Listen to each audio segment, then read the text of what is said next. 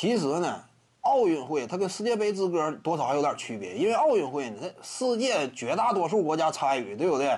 它不像世界杯，你总共三十二强嘛，能有几个国家是有限的。奥运会呢，囊括的范围非常广阔，差不多世界上二百来个国家和地区啊都参与吗？你这样的话呢，这个歌曲啊，它就得具备很强的，或者说相比于世界杯，起码要更强的普适性才行。怎么有更强的普适性？旋律你不能太复杂。你看奥运这个歌曲啊，一般来讲就是旋律简单的占多数，歌词也相对简单。这个你障碍就小一些，对不对？你歌词挺复杂的，对方就是想学，哎，想听明白啥意思都费劲嘛。因此，歌词也要越简单越好。你早期那个手拉手啊之类，这不就歌词旋律都挺简单的吗？呃，北京欢迎你，对不对？旋律多简单，但是朗朗上口嘛。歌词也是不复杂，你就是老外啊，简短的通过搜索引擎查一下，这歌词到底什么意思？你差不多听懂第一句，接下来理解起来都不费劲。所以这是奥运会的歌曲嘛，有这种特点。至于说世界杯歌曲呢，它相对来讲啊。可能说个性这块呢，叫做更强调一些。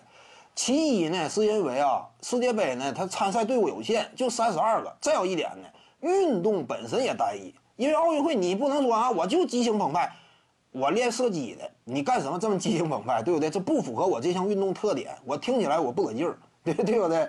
呃，奥运会他就得考虑啊，这么多运动项目组成。你不能说这种歌曲啊，它只代表其中某一项或者说某一类运动，那这是不合适的，对不对？因为奥运会运动项目包罗万象嘛。但是世界杯呢，一是参与的队伍小，它就可以，哎，自主性更强。再有一点，就是足球，那这个歌曲呢，往往就得跟足球最为贴切，那这个就可以。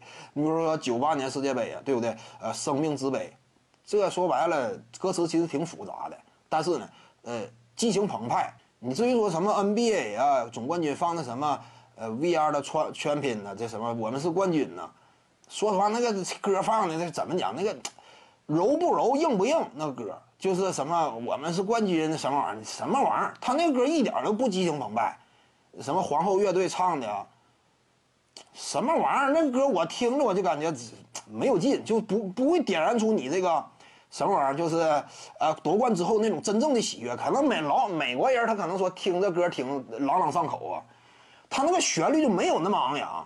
那你这，你有靡靡之音都感觉。那你看他他那旋律没？什么 VR 的全全拼，就每次我一看这个夺冠之后放这歌，我都挺闹心。这个歌真是不行选的，他应该换一个别的。徐静宇的八堂表达课在喜马拉雅平台已经同步上线了。